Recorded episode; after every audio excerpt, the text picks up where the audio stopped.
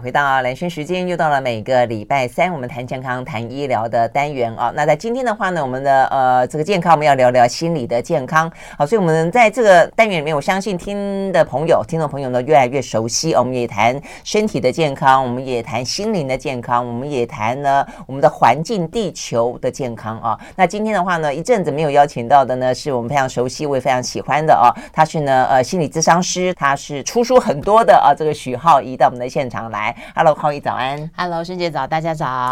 好，那每一段时间啦，因为嗯，就会邀浩宇来。我觉得人要处理自己的新的事情，本来就不是那么一件容易的事情。但当世界越来越乱，当社会越来越乱，你自己可以主导的事情越来越少的时候，我觉得问题就越来越多，对不对？嗯嗯。因为其实我觉得我走这一行走越久，就发现其实现在这个年代啊，因为太混乱了，嗯，所以每个人去理解自己的状态很重要。要，可是我们常常就是不太知道自己是怎么样，所以就会有的时候工作上就会特别觉得不顺啊。嗯，那不顺其实背后有一个顺利的一个前提在那，你才会觉得不顺嘛。嗯，或者如果你跟别人沟通，你其实也有一个你觉得怎么叫顺利的状态在那，你才会觉得不顺。嗯，所以当我们没有对自己理解的一个基础的时候，我就很容易觉得旁边的周遭的人事物会让我很混乱。嗯，所以呃，我觉得心理学有的时候很好用，就是某种程度它帮助你其实。做到三个步骤了，一个就是说，你懂得在某一些时候就是贴近你自己，嗯，然后而且你要去理解那个贴近你自己的时候，那个你的状态是什么，然后最后一个是可以把它表达出来，对，如果没有办法这样，我觉得很难去适应现在这个年代，很难去做到一个真正的心理健康。嗯嗯，我觉得皓宜很棒的地方就是，就你也不会言，就是说其实心理学对你自己来说也是一个非常大的帮助。那我觉得越有这种自己感同身受的时候，你越可以理解说你可能想要。要帮助的，或者你想要去诉说的对象，比方说我们现在听众朋友可能会碰到哪些问题，嗯、所以你就很容易用很同理心的方式嘛啊。对你刚刚讲到，就是说，我觉得嗯，这段时间我们也变得越来越多在聊心理的问题，是在于说，连我自己觉得，我都觉得这世界真的变得很很乱啊，就而且它是转眼之间几年间啊，它它本来就乱。就可以更乱，去变得人家说好还要更好，这个乱还还可以更乱，而且你会觉得好像没有个尽头啊。比方说俄乌战争，你本来以为打多久，普京说两个礼拜，嗯，结果呢两个月都还没打完，对，你两年会不会打完？我现在也也不敢讲了啊。我昨天还看到那个点那个就是平台那个外送食物的时候，然后它上面还写说，因为我。战争，所以缺鲑鱼，不要 鲑鱼，不要点有鲑鱼的东西哦。所以鲑鱼涨价这样子，对对对，真的是要再演一次鲑鱼之乱就是了。如果说再说，哎，我这个可以鲑鱼，你改个名字，我送你吃鲑鱼。因为因为其实，呃，你就感觉到，就是大家都说今年景气好像会比较好。嗯，可是都没有啊，股市每天都在崩啊，然后就是战争每天都在打，所以我觉得人心就越来越彷徨，就是那种其实人生最可怕的就是看不到尽头的感觉。嗯嗯，因为疫情也是对，而且有的时候你因为看不到那个远方啊，现在有的时候就会觉得非常无力，所以我们就常常就觉得心头有一个洞啊，嗯，怎么样都没办法填满。嗯嗯，真的是，所以我们刚才讲的就是包括疫情，所以刚刚浩宇讲就是你看不到尽头。那未来，我觉得以前的我们啊，尤其是那种，我觉得对年轻人来说，嗯，就是说，呃，你你会要规划嘛，好歹你要就算是不是很认真拿出笔跟纸出来规划，嗯，你好歹会去想象一下啊，可能呃，你今年要干嘛，明年要干嘛，十年之后的自己是什么？嗯嗯。但是你说疫情在这边，对，战争在这边，嗯。你你连要不要能不能出国旅行，你都不能够规划了，嗯嗯、你还能规划什么？所以，我我对现在的年轻人所谓的躺平族，其实我真的觉得。心里面是觉得难难过的哦，所以我觉得这一次浩一出这本书叫《空心人》了啊，我觉得他很能够反映现在的一些心情。我觉得这也是为什么这段时间我说我比较常谈心理，我是甚至上个礼拜我们邀到蔡碧明，嗯，他就讲自视其心。我觉得这段时间不管你用呃东方的、西方的哦各式方式的一些哲学的禅思的心理的状况，我觉得你只要让自己更了解自己。更能够安定自己的心，我觉得都是好事。嗯，所以我觉得现在的年轻人，尤其你还在学校教书，我相信你一定是呃有感而发。嗯、这空心人的意思是说，空心人他必是曾经是伤心人，嗯，那他的心为什么被伤？呃，跟很多、哦、我们讲到的事情都是有关。嗯，所以只有讲到自杀率，嗯嗯，呃，我还记得就在。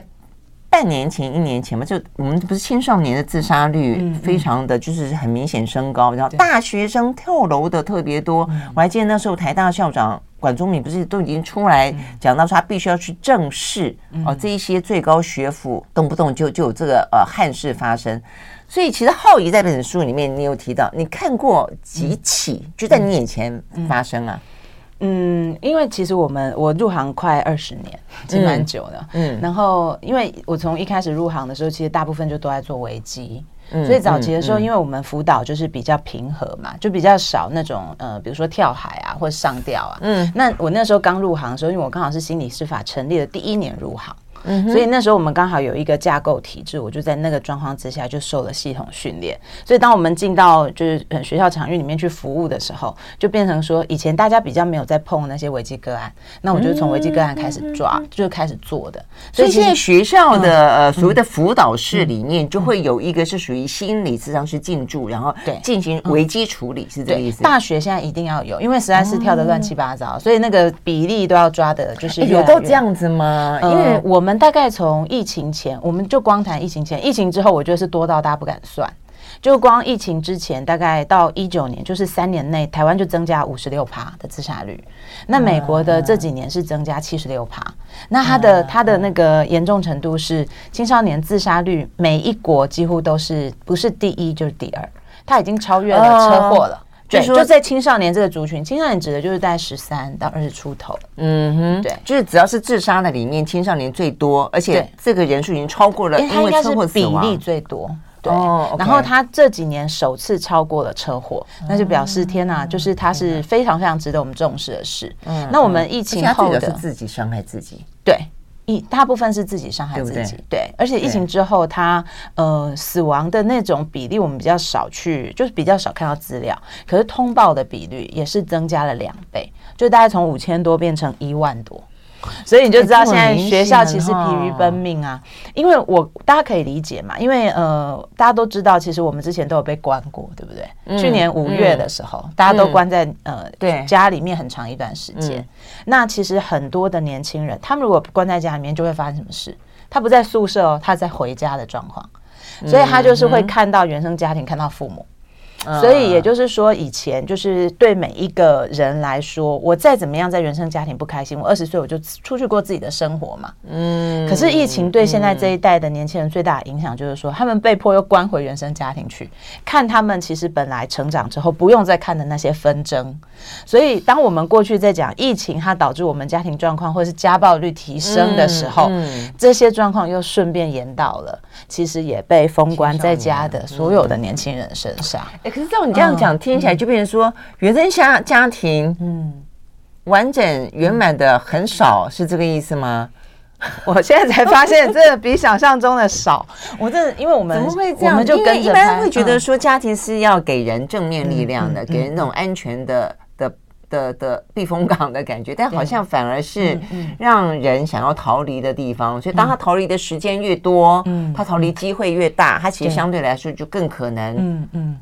展翅高飞是这样子，我我我发现我们的文化，大家现在就知道说，其实家庭教育其实真的很重要。嗯，我发现我们文化很喜欢做一件事，比如说爸爸妈妈在吵架的时候，就叫小孩评理，然后不管是你有没有离婚或者什么，你总而言之，你又不想跟对方讲话。嗯，那家里如果没有人，只有一对夫妻，那你就不讲话嘛。可是如果小孩回来，你就偏偏要跟他讲说，你去跟你爸说什么。啊，对对对，跟爸爸去当传令兵是一个，但是评评理就更有压力了，对不对？是。那我我请大家回想一下，你小时候有没有也被做过这种事？其实我们在做这种事的时候，其实胃会痛。说实在的，因为他自己都不敢去跟他讲，然后我听了以后，那个话可能已经很强烈了。有些孩子他想办法去打圆场，转成他觉得讲了以后不会伤害你们感情的话。嗯，所以我，我我我们最近因为也是在拍这个议题的纪录片，然后就访问了很多年轻人，然后后来我们就发现说，哎，这个议题就是从自杀开展开来，有很多的大人都问我们说，哎，他们原因到底是什么啊？是不是现在的年轻人太草莓族啊？然后抗压力是不是太低呀？大家其实对年轻人都有很多的误解。可是后来我觉得这样讲其实蛮不公平的。对，其实蛮不公平的。后来我们就发现说，每一个就是年轻孩子谈到最后都在谈原生家庭。嗯，所以我其中有一个就是案，就是他复原的比较好，也是在就是呃某校，我们就都不要讲什么学校好了，就是有可能两起自杀之后，那有一个学生他就出来在学校里面涂鸦。那就抗议嘛，就觉得说，哎，大人或者是你们周围的教育的环境没有重视我们年轻人的心理状态。嗯嗯、那这孩子我就跟着他一路，不能说是他正式的辅导老师，因为有点萍水相逢。嗯，嗯然后就这样子一路陪着他，然后后来就进去拍他的纪录片。后来拍到后来，他就跟我们讲说，他就在镜头前面就讲说，他九岁那年爸妈离婚，那就是也是发生那样的状况去传话。他就说，因为他也忙着要我跟他说什么，然后另外一方也忙着要我跟他说什么，所以我自己想要说的东西就在九岁那年被封印了。我我觉得这个议题就是不不得不让我们回过头来想一想，也许我自己身为一个大人，嗯，那我们可能年轻的时候，其实那一阵子可能也发生过很多这样的事，只是我觉得我们这一代的人，因为比较没有心理学或者是什么，嗯，大家都很会忍啊。然后也很会压抑，然后也不太会去理理会这些东西，因为我们都忙着找出口，嗯、对不对？对，嗯，所以他就变成就吞进去，嗯，所以我们就大部分的大人，其实现在的孩子都说，爸妈脸上几乎没有笑容的，嗯，然后不快乐的大人怎么能够有一个好的典范，让孩子们知道什么叫做快乐呢？所以这种问题就一代传一代啦。对，我每次听浩宇讲这个，我都会觉得我自己真的超级幸福的。我觉得我爸妈的感情真的就很好，没有到时候没有吵过架了哦。但是你刚刚在问我说，啊，我们都有什么传话的经验，或是说评评评评理的经验？我没有评评理的经验，我就有传话的经验。而且唯一想到传话的经验就是妈妈赌气煮，而且待会还还会是会煮完饭，煮完饭之后赌气的人就就回到。房间里面就把门碰上关，问题是他那个房间是我们家唯一的房间，嗯，所以我们都要进去。然后呢，呃，吃饭时候我爸又怕我妈饿着了，所以都要我们去敲门叫我妈出来吃饭。哇！所以我印象就是要敲门，妈妈出来吃饭啦，妈妈出来吃饭啦，她就不出来吃饭。所以我妈妈跟我爸就最多的就是这样稍微冷战，但是不会像。就我们可以想象到的，就一方呃彼此之间的父母亲，他是相互伤害，那缺乏沟通，那再就要孩子在中当中间当肉盾缓冲，或者说甚至就被卷进这个战局。嗯嗯，那你说这个小孩子，嗯，你大人都处理不了，小孩子怎么会懂得处理呢？尤其你刚刚讲到那个小那个九岁。他不只是去传话，他自己的东西呢？嗯，嗯对不对啊？所以通常，嗯、通常年轻人在青少年成长过程中，他是他需要被理解的。对，他现在不但没有被理解，还还得要去理解大人，嗯、而且理解那些他都不能理解的。对对对，所以这个真的是，所以所以是不是你在看到我们刚刚讲到，其实最关键是这段时间真的就是那种自杀、嗯、自伤、嗯、自残的年轻人越来越多。对，他们原生家庭的。比例就是造成的原因是真的都都是很高很高。我目前我们追到后面，几乎回很多都都回到父父母跟原生家庭身上，几乎没有例外。对，我也遇到了好几个，就是写说，就是真的有孩子的遗书会写说，嗯，如果我没有我的话，我觉得对你们会比较好。而且那个东西其实是有点还蛮认真的。有些孩子真的会觉得说，父母争执是不是因为我？因为有的时候就是小朋友什么成绩啊，或是选什么未来要不要考研究所，嗯，其实夫妻本来就想吵架了，结果就没事拿孩子的问题来吵架，嗯，是，所以很多的小孩其实他们很容易把就是家里面发生的事情就扣到自己身上。所以蛮多很多很多，那当然有一些是病的关系，因为还是难免会有。其实我们也追了蛮多病理性，什么忧郁、躁郁啊，嗯，那还有一些生理上的状况是需要仰赖药物的。然后慢性病长期就是吃精神科的药，它有的时候其实也会让人很疲累，所以也蛮多人会一次把药吞了，然后做一些比较危险性的动作，所以坠楼的。其实也有这样子的状况，嗯，对，嗯、所以整体来说呢，就是在呃家庭上，在未来上，在精神状况上，嗯、就是三大最强烈的影响啦。嗯，真的吗？哈，OK，好，我们休息再回到现场啊。那到底是哪些我们嗯要真正进到这个呃情境当中去理解，才可以去一个一个解开这个结啦啊？所以我们休息完再回来继续聊。包括呢，浩宇还曾经呢呃去拍片，还意外目睹了跳楼。这个几率真的是应该很低才对，除非这个状况太多。嗯，休息了，马上回来。I like 103, I like radio. 好，回到蓝轩时间，继续和现场邀请到了大家非常熟悉的这个许浩宜来聊，呃，有关于现在的年轻人啊，这个青少年到底面对什么样的问题？呃，为什么他们的心会觉得空空的？呃，他们有时候是刻意放空，我觉得，嗯，对不对？就是在你的书里面有些例子，就是说对他来说，因为他他如果要去回忆一些，或者真的要去面对一些现实的生活，他可能会太痛。痛到他可能必须要去逃避，逃避的方法就是呢，想办法让很多事情暂停，或者让很多事情呢不去想它。但是呃，这样子可能会造成其他的问题。就你发现呢，呃，就算没有到自杀、自伤、自残，那可能有忧郁症、躁郁症哦等等的一些状况，或者躺平。我想这些都会是一些我们不希望看到的啊。这些青少年应该是要快乐成长，而且应该对于生命啊，应该会有充满热情才对。嗯，所以到底是为什么？哦，那比方说，像我们就讲后羿，你你说你前几天，一个是你自己的例子，一个是你朋友，嗯嗯嗯，呃，一你的朋友是刚刚到学校就看到，对，就是我前天刚好遇到一个朋友，就是说啊，就是他就去了一个校园里面，结果哎。就下楼下电梯的时候就，就哎，为什么大家都一直在往上看？然后才发现说，哎、嗯，我原来刚刚有一个人跳下来这样子，所以就在地板上刷那个血迹。嗯、那我我自己也是，我为什么会开始拍空心人的纪录片或写这个书？主要也是因为，虽然我入行就是蛮久的了，然后其实我也参与过很多学生的自伤的未遂，对。嗯嗯、但是去年底的时候，就是我实际有失去的。学生，而且就在校园里面，其实也是，就大家很多人看着他这样跳下来，所以那阵子其实校园里头也都蛮创伤的，因为很多人都晚上睡觉的时候都还会听到那种砰的那种声音。对，然后我觉得那个、嗯、那个状态可能不只是学生，嗯、你看老师们，很多老师，我觉得他们都晚上睡不着，因为目睹太多了。嗯、然后这个学生更别说是学生了。所以那个时候我进去的时候，就是有很长的一段时间就陪着那个事发的那个系的同学们。我、那阵子我就晚上睡不着觉，我后来都会靠吃安眠药。因为因为半夜的时候，后来他们就把我拉进那个班级群组啊。那我平常是不太会加学生赖群的，然后加加进去那个群组之后，就开始晚上半夜就开始会有人私讯我。嗯，那我就晚上睡不着，也不敢睡，因为我就怕有人跟我讲说他要去。他们私讯你是在跟你讲他，对，大部分都是在跟我讲说他状况不好，因为那学生其实我都不认识嘛。OK，所以我记得那个时候我就每天哦几乎都是过这样的生活，就是就是呃我都是看着 Line，Line 也不是本名，然后我就跟他约隔天或是隔两天在学校，然后呢，然后就看着他，就是哦原来是你哦这样，然后我们就开始聊，然后。坐在我前面的这个年轻人，他都没什么表情，也哭不出来。然后，可是他讲的东西，你就觉得有一股很强的压抑，所以我就会先哭。然后我哭完以后呢，他就会看我哭得很惨，他就开始哭。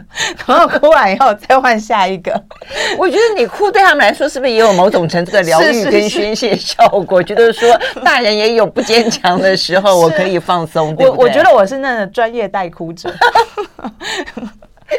就是那个时候，真的那个事发的时候，我走进就是一个系，然后坐满了两两百多个学生吧，然后还有老师，然后就全部就是非常非常严肃，大家都不说话。然后我一进去才刚开口，就忍不住就在掉眼泪。我觉得我很像在参加告别式。对，嗯，然后很多人的那种内在的痛，或者是内在内在的话是说不出来的，嗯，所以刚刚萱姐在说的时候，我就在想，哎，这个问题到底怎么发生？对呀，我现在发现说，哎，其实大概有两种状况，嗯，第一个状况就是说，他周围的环境太纷杂了，嗯，比方说父母，好，现在疫情，然后又股市，大家知道，其实股市之前崩盘，其实让很多大人是，嗯，几乎过不下去的，嗯，那这个状态也会影响小孩。所以孩子们周围的环境太纷杂的时候，他自己就不见了，因为他忙着接收周围的东西。所以第一种人是内内在的东西太多，嗯，可是那些东西都不属于他自己，嗯，所以对他而言，他自己是空的，因为他被别人给占满。嗯哼，那这种人他们可能就比较容易用一种自我伤害的方式，比方说我还遇到有呃年轻人很特别，他们的自残方式可能是喝可乐。因为他可能有先天性的糖尿病，嗯、所以他喝可乐就会让自己就是各方面，比如说眼睛都会出血。对，我看你写这个故事，我觉得太夸张，虽然他他有点用自我伤害的方式，想要让大人对一方面是转移，一方面也是内心太满了，嗯、那是一种痛嘛。嗯，所以人痛的时候，因为太痛了，有的时候你就痛到麻的时候，你就没感觉了。嗯，所以我就发现有一有一群年轻人，他是比如说他真的会割自己，现在割自己的比例真的很高哎、欸，而且他不是割在外面给你看，他可能割腋下那些你看不到的地方，嗯嗯嗯、大腿内侧那都越来越多。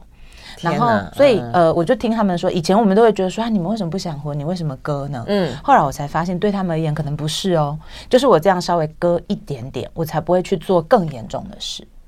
嗯，对，所以我就听那个就是当事人说，哎、这叫泄洪啊。可是有的时候父母或者是师长不懂的时候，我们就一直问他说：“你怎么了？你怎么了？”嗯，他们内在的东西就越多啊，嗯、因为他已经只是内在的东西太多，嗯、他要把它宣泄一点出去，嗯、结果你又用错误的方法给他更多。嗯嗯，这是第一种状态。嗯、我我举一个例子哦，嗯、我早期的时候就是遇过一个当事人，他有一种很有趣的智商，他十年前有，嗯，他就是一进来，然后什么话都不讲，然后头就开始去撞墙壁。我职业生涯第一次遇到这种状况，我不知道大家如果遇到这种状况，你觉得要怎么处理？我那时候也还蛮菜的，嗯，然后所有我觉得大概十个有九个人的反应都会是赶快阻止他，不让他撞墙壁。他如果撞死在我办公室怎么办？我后来我就在想说，因为我只理解一个道理，就是一个人他在做某一些行为，尤其是这些我们看起来比较不正常的行为的时候，他其实是在表达。嗯嗯，所以如果我现在就是叫他不要撞的话，那我就是把他的表达管道关起来嘛。嗯，是可以理解。可是他这样子表达，他又会有危险。嗯，那我想说，那我就只能去防堵危险，就是他撞死嘛。所以我就拿了一个枕头。嗯，就他撞来一个墙壁的时候，我就枕头就去接，这样。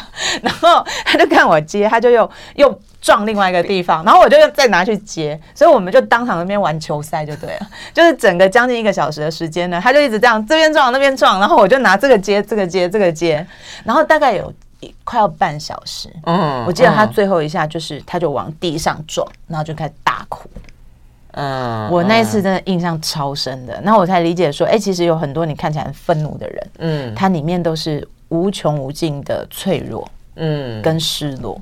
嗯，然后那一次之后，我就变成一个人家在哭，都不会拿卫生纸叫他把眼泪擦干净的，都让他哭。对，就让我我某个程度，我我我也觉得，我觉得这是大人应该要去学习、要去理解的的的的心情。但是用什么方法去应对，我觉得这可能就要更专业，对不对？因为像你刚刚讲说，这些孩子们，他们其实。我觉得大人都没有充分理解他们的心情，都会去责怪他们。嗯嗯、但是呢，呃，在浩怡的呃说法跟他的书里面讲到，其实这些孩子他真的是不晓得要用什么别的方法，嗯、甚至你中间讲到一个跳楼的人，嗯，嗯你去后来试着跟他对话的时候，对他事实上是因为没地方可以跳，对，对不对？他怕跳下去会。害到别人，嗯嗯，所以他要想办法找一个比较没人的地方，不会伤到别人的地方跳。后来当他发现连这个地方都找不到的时候，嗯。他 觉得他更更觉得天地如此之大，竟然没有一个我可以跳楼的地方。对，那是好很很好几年前的事。我记得，我记得那时候我在上课，然后我就突然就有人很很急急忙忙就说有人要跳楼这样子，嗯然后我们就有那种本能啊，就是赶快就赶快冲出去，而且会用跑的，嗯，然后跑到快到你自己都。没有发现到底有多快，就一路我就沿着那，我就有很长的路这样冲冲冲，然后就冲到顶楼。嗯，然后而且我觉得肾上腺素发的时候，就是直接就翻上那女儿墙，然后你才发现说，哦，自己自己怕，自己身对身手很矫健，嗯，身手很矫健。所以后来我我才发现说，哎，那一次就是去安还好，他是已经站在顶楼了，他已经在女儿墙外了。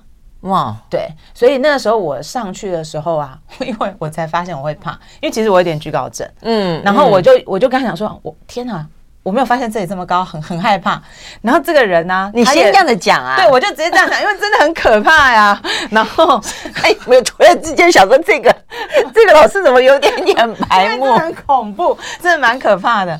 然后你看他人就很好。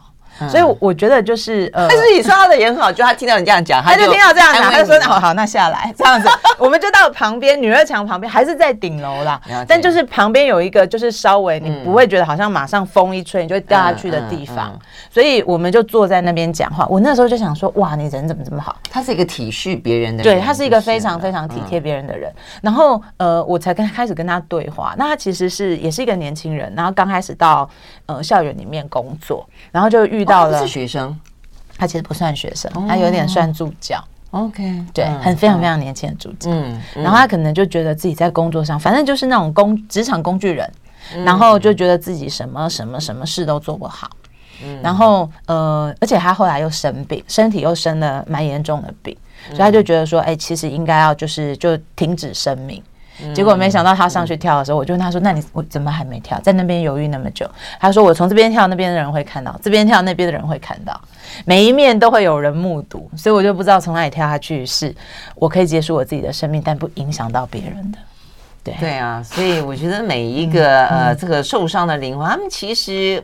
不见得是像外界想象的这么的呃拒绝，而且自私，而且而且无从挽回。我觉得这点呃，在浩仪的书里面，我觉得也看到，就大家会讲到说，当你听到万一哦，真的是听到说，哎，有人透露出他自杀的讯息的时候，你要不要跟他谈？有些人就说啊，我谈了会不会更刺激他，让他更想要去自杀？但实际上可能未必是这个样子，对不对？那而且呢，如果真的是有这样憾事发生的时候，其实周边的人，其实就像你刚刚讲那一位助教。他想的事实上是对的。我觉得，当你目睹别人自杀的时候，像那些同学们，嗯，他们心里面的创伤会有多大？对不对？OK，我们休息再回到现场。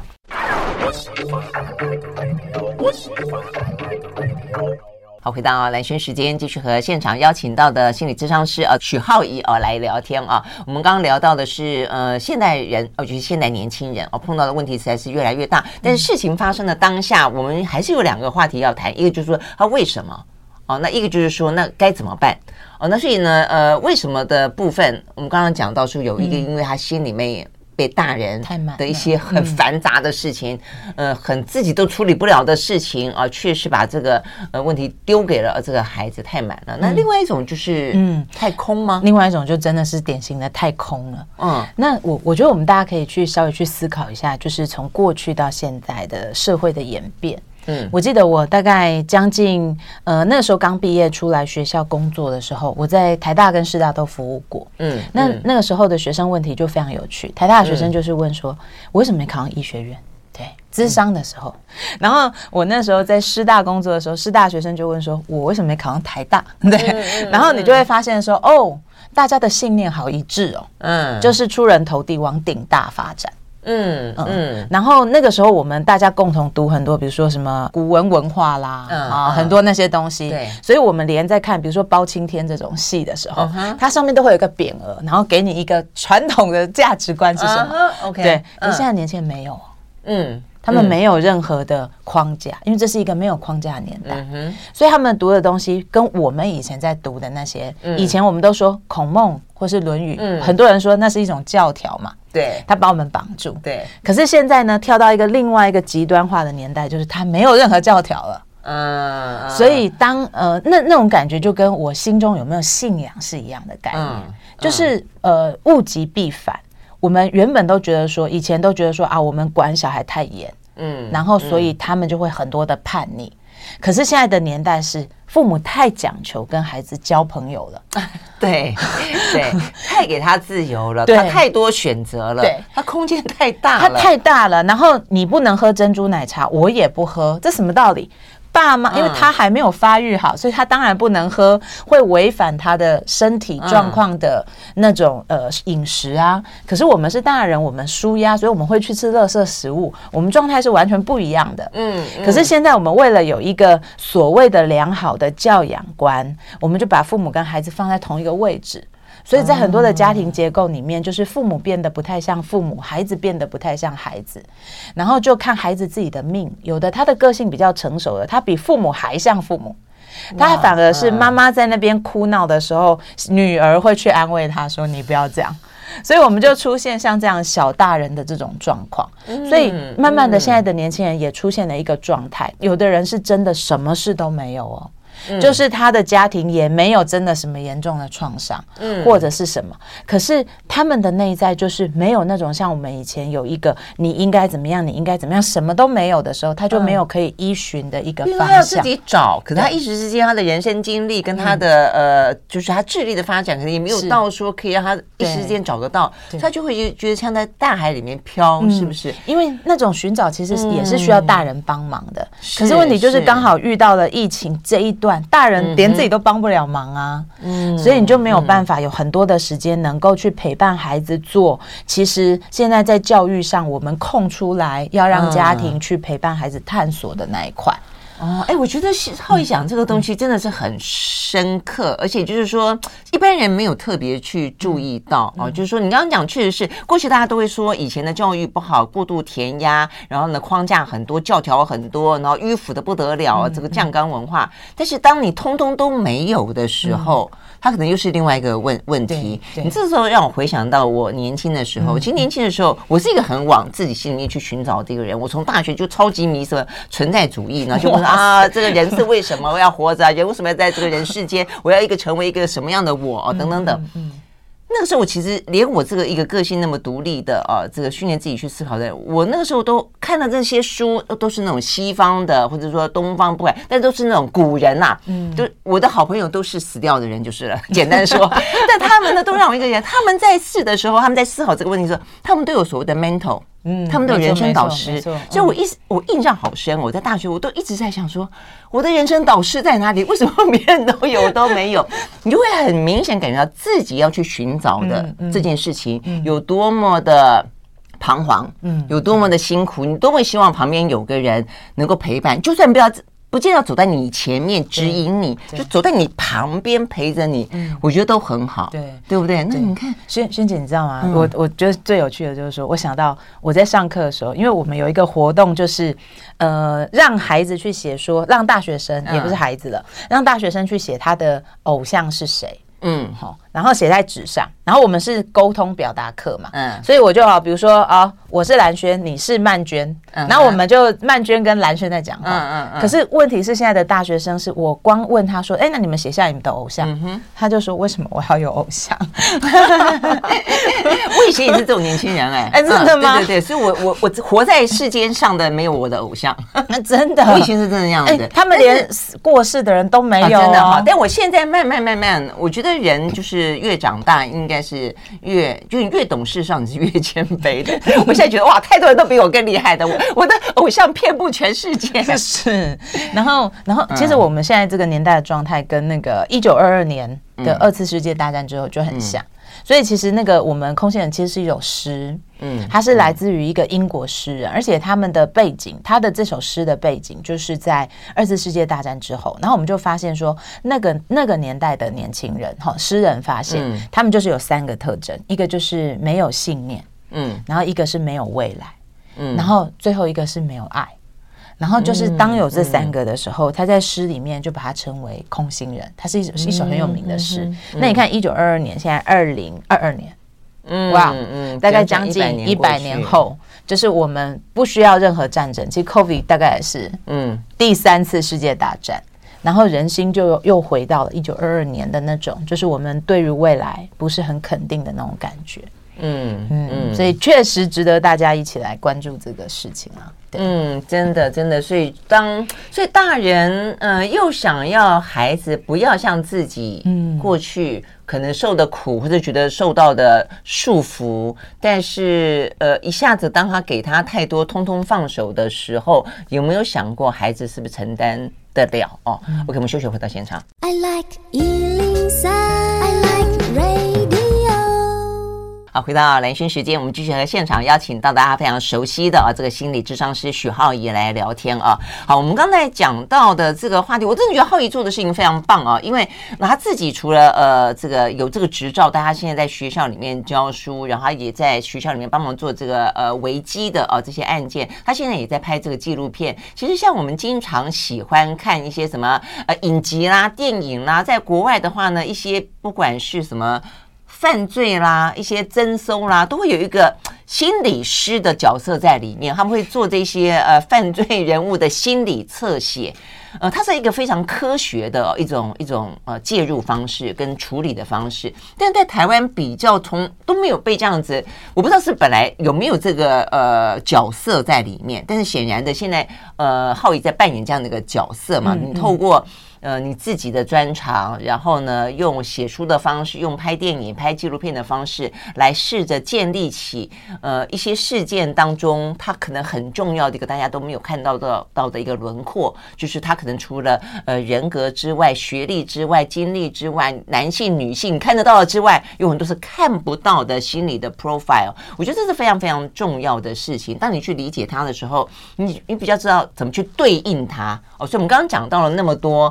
呃，当然有兴趣的朋友可以去看这本书哦，它有各式各样的原因，让现在的年轻人充满了挫折感，充满了一些空虚感啊，呃，没有信念，没有未来，没有爱。好，但是呃，接下来怎么办？嗯嗯嗯，怎么做？怎么办？我研究了很多，以前我都大概都会一直想说觉察，觉察，觉察。嗯，那大家都觉得觉察实在听太多了。我现在发现一件事，因为呃，我自己这几年。一直接受两种心理治疗，第一个就是躺躺椅。我们有一种心理治疗方式，就是躺躺椅。躺躺椅就是后面治疗师坐在后面，精神分析都讲得开。对对对对对。那我有非常长的时间，就是自己去躺躺椅。然后，所以我知道，就是把事情说出来多重要。嗯。那可是问现在的问题，你自己躺躺椅，是说你去实验那种感觉，还是你自己？因为我自己接受训练，我我是学精神分析的，所以我一个礼拜要躺三次，很贵哦，一个月要花好几万。我所有赚的钱都拿去。你也要付钱吗？要啊，很贵哦。OK OK，嗯，对。然后，而且我们因为我们躺的频率很高啊，嗯，就一个礼拜最少三次。那有像弗洛伊德年代，他一个礼拜躺五次。哦，我是没有钱可以躺到五次。那这样子要连续多长的时间？哇，我大概一一轮都会躺至少三年。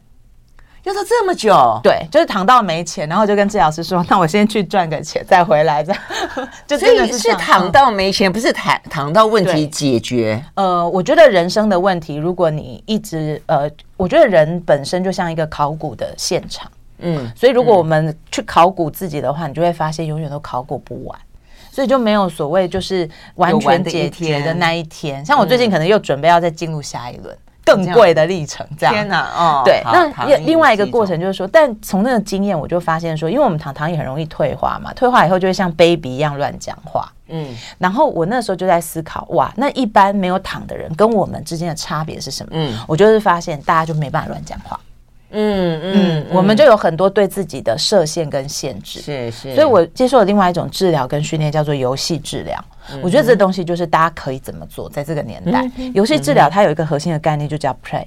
嗯，那 play 的意思就是说，大家想想看，我们在最小年纪最小那时候，就是我们其实都很会玩的。嗯，你如果被罚站，你光在角落看到蚂蚁在那边爬，你自己都可以发明一种游戏。嗯，这就是人之初。嗯，所以我们每个人的一开始的时候，我们其实对于世界是有很多的好奇。嗯，然后任何的一个小石头，你看以前那种宝特瓶里面装绿豆就可以变成玩具，嗯，现在要买都很贵，嗯，那就表示说科技它在发展，教育越受越多的时候，我们的 play 的那个状态被关起来了，嗯哼，所以我们要怎么去面对这种空心的状态？就是我们我后来发现，就是把自己松动到可以 play 的状态。我举一个例子，嗯，我以前有一个就是上吊自杀未遂的学生，我见到他两个礼拜之后，他脖子还是黑的。嗯，然后他他有趣的就是说，他进来他什么话都不讲，他就一直哭。嗯，然后对我而言，我就是我也不知道怎么办，因为他一直哭，然后他脖子又黑黑的，我不敢讲话。嗯，那时候我才入行一两年，嗯，所以我只能就看着他哭。然后他哭以后，他自己就会拿面纸一直擦，擦完以后，他就会把它折成很多艺术品。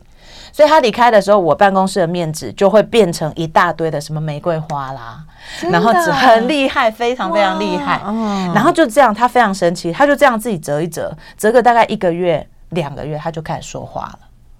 然后，所以我就发现说，哎，我们现在如果你觉得自己状态不好的时候，你就要为自己找到这种你觉得你有在 play 的状态的事物。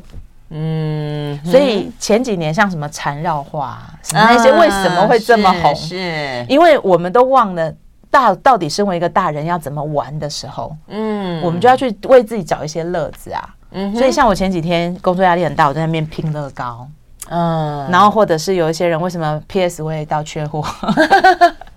就是大家要开始，就是透过这些玩，你可能觉得他对你的问题没有直接的帮助，嗯，可是事实上，当我们的心被松动的时候，你那个状态你就会活出来，你就会发现你的心开始可以表达了，嗯哼哼哼。所以当你可以表达的时候，接下来很多问题就是至少可以去解决它，去面对它，因为它出来，你就会大脑就会意识到，就会懂得，你就会知道怎么做。